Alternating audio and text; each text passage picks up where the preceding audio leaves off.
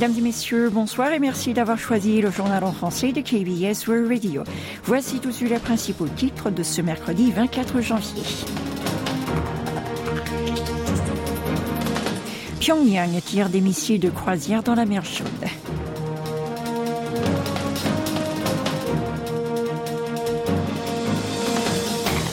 Réfugiés nord-coréens en Chine, Séoul remet en cause leurs droits à l'ONU. Nouvel an lunaire, les préparations du chalet vont coûter plus cher que l'an dernier. Restez à l'écoute, vous êtes en compagnie de Yang.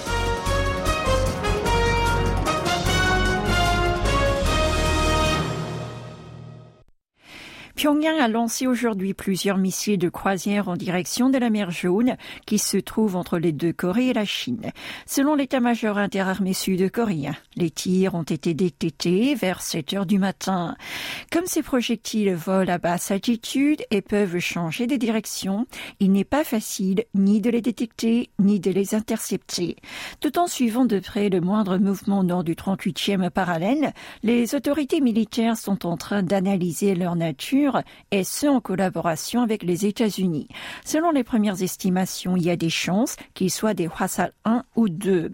La dernière provocation militaire du régime de Kim Jong-un remonte au 14 janvier dernier où il avait lancé un missile balistique de portée intermédiaire et c'est la première fois depuis 2 septembre qu'un tir de missile de croisière est détecté. De l'avis des experts, cette nouvelle bravade est d'une part pour mesurer la réaction de l'armée sud-coréenne et d'autre part pour renforcer l'union de la société nord-coréenne. À l'heure actuelle, les médias du pays communiste ne rapportent pas de nouvelles à ce sujet. Sans transition, la visite de Vladimir Poutine en Corée du Nord ne devrait pas avoir lieu avant les élections présidentielles russes prévues entre le 15 et le 17 mars prochain. C'est ce qu'a annoncé l'agence de presse TASS mardi à la suite d'une déclaration du porte-parole du Kremlin. En effet, Dmitri Peskov a déclaré qu'il était peu probable que son président se rende à Pyongyang dans les deux mois à venir. Il a précisé que ce déplacement était un projet à penser sur le plus long terme. À noter que Poutine s'y présentera à sa propre succession en tant que candidat indépendant. Pour rappel, le numéro un russe était entretenu avec son homologue nord-coréen Kim Jong-un en septembre dernier en Russie. À l'issue de ce sommet, il avait accepté son invitation à se rendre au nord du 38e parallèle. Le 19 janvier, ensuite, le Kremlin a fait savoir qu'il était en train de coordonner le calendrier de cette visite et que ce dernier sera annoncé dès qu'il sera finalisé. À présent, Tiffin Genestier nous rejoint pour parler des réfugiés nord-coréens. La Corée du Sud a conseillé à la Chine de protéger les transfuges nord-coréens et de respecter les règles relatives en vigueur. L'ambassadeur sud-coréen auprès de l'Office des Nations Unies à Genève a soulevé mardi la question des droits des nord-coréens qui ont fait défection. C'est la première fois que Séoul évoque le sujet durant un examen périodique universel de l'Empire du Milieu. Yoon Song-dok a proposé à Pékin de se soumettre au droit international, notamment au principe d'interdiction de rapatriement forcé. Il l'a aussi exhorté à envisager d'établir une loi pour les réfugiés. Pourtant, le régime de Kim Jong-un a apprécié l'amélioration des droits de l'homme en Chine. Bang Wang-yok, le vice-ambassadeur nord-coréen à l'ONU, a déclaré que Pékin maintenait le système politique choisi par sa population et son chemin vers la croissance économique, avant d'ajouter que sa modernisation lui a permis de développer ses droits humains et sa prospérité. Et nous enchaînons avec un autre sujet inquiétant, la guerre en Ukraine. Des pièces détachées de missiles sur lesquelles est écrite une lettre en hangul, l'alphabet coréen, ont été découvertes en Ukraine. Ces débris confirment les soupçons concernant l'utilisation d'armes fabriquées en Corée du Nord par la Russie. L'association britannique Conflict Armament Research avait récupéré le 11 janvier les restes d'un missile balistique à Kharkiv, la deuxième plus grande ville du pays ravagée par la guerre. Elle portait le caractère coréen Tsiut écrit à la main et 112. Pour elle, ce chiffre pourrait renvoyer à l'an Juche 112, soit l'année 2023 selon le calendrier du pays communiste, ou à son usine du 11 février. S'appuyant sur une analyse des données collectées, elle est arrivée à la conclusion qu'il s'agirait d'un missile de type type KN-23 ou KN-24 de fabrication nord-coréenne. Elle a déclaré que cela démontrait l'intention du Kremlin de poursuivre les conflits armés. Washington avait fait savoir le 4 janvier que Moscou avait tiré ce que l'on présumait être un KN-23 sur des cibles ukrainiennes. Alors, les ambassadeurs d'une quarantaine de pays auprès de l'ONU avaient publié lundi dernier un communiqué commun appelant à l'arrêt de leurs transactions d'armement. Malgré cela, les deux nations ont nié tout échange d'armes. Pourtant, plusieurs preuves démontrent que des armes nord-coréennes sont bien utilisées dans des zones de conflit. En effet, au début de ce mois-ci, un lance-roquette utilisé par le Hamas présentait lui aussi des caractères coréens. Vous êtes à l'écoute du journal en français sur KBS World Radio. Les unités des forces spéciales de la marine ont entamé le 16 janvier leur entraînement hivernal dans des conditions glaciales et ce pour une durée de 10 jours.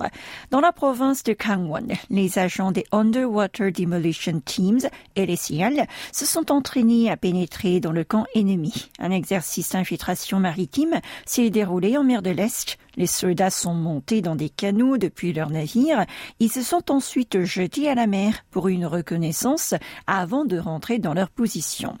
Dans un camp d'entraînement montagneux, les militaires se sont déplacés en ski le long d'un chemin recouvert de neige. Ils n'ont jamais relâché leur vigilance. D'après un scénario hypothétique selon lequel ils sont isolés dans le camp d'ennemis, ils creusent la terre gelée dans un sentier de montagne pour se cacher. Les snipers font de leur côté des exercices de tir en collaboration avec une patrouille de reconnaissance spéciale. La marine a expliqué avoir organisé ces entraînements pour renforcer la posture militaire spéciale de ces hommes sur fond de poursuite de tirs de provocation balistique de la part de la Corée du Nord près de la ligne de limite nord, la NLL. C'est bientôt Solal. En effet, le nouvel an lunaire tombe cette année le 10 février prochain. À l'approche de cette fête nationale, beaucoup se demandent combien ils devront dépenser pour préparer le chalet, la table des offrandes aux ancêtres. D'après la Korea Price Information, si l'on fait ses courses dans une grande surface, il faudra compter un peu plus de 380 000 won, une somme équivalente à 260 euros pour quatre personnes. Si on va par contre dans un marché traditionnel, on pourra dépenser moins, quelques 280 000 won. En tout cas, ce sont des hausses de 5,8 et de 8,9% comparées à l'année dernière. À noter que les prix des fruits et légumes ont augmenté ces derniers mois en raison de la pluie et des affections parasitaires, s'y est ajoutée l'actuelle vague de froid. Les ménages devront donc ouvrir un peu plus leur portefeuille afin d'honorer comme il le faut leurs ancêtres et cuisiner de bons plats en famille. La patinoire de la place de Séoul, installée devant l'hôtel de ville de la capitale, a accueilli plus de 100 000 visiteurs. La barre symbolique a été franchie hier, c'est seulement 33 jours après son ouverture cet hiver.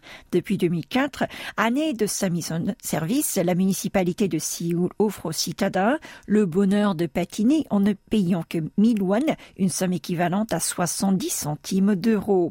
Si vous êtes en Corée du Sud, vous avez jusqu'au 11 février pour vous y rendre. Et pour terminer, les fans de Fubao, le panda géant qui vit à Everland, devront bientôt sortir leur mouchoir. Le parc d'attractions à Yungin, qui l'héberge, a annoncé hier sur son site internet ainsi que sur les réseaux sociaux que la bête va être rapatriée début avril en Chine. La princesse Fu, rappelons-le, est venue au monde en juillet 2020 et vivait avec ses parents originaires de l'Empire du Milieu ainsi que ses petites sœurs jumelles nées ici comme elle. Mais son séjour au Panda World touche à sa fin, comme tous les pandas âgés de 4 ans, et il doit partir pour le Sichuan. Objectif de Pékin, protéger ces animaux en voie de disparition. Suite au sommet sud-coréano-chinois qui a eu lieu en juillet 2014, l'Empire du Milieu avait envoyé un couple du au pays du matin clair.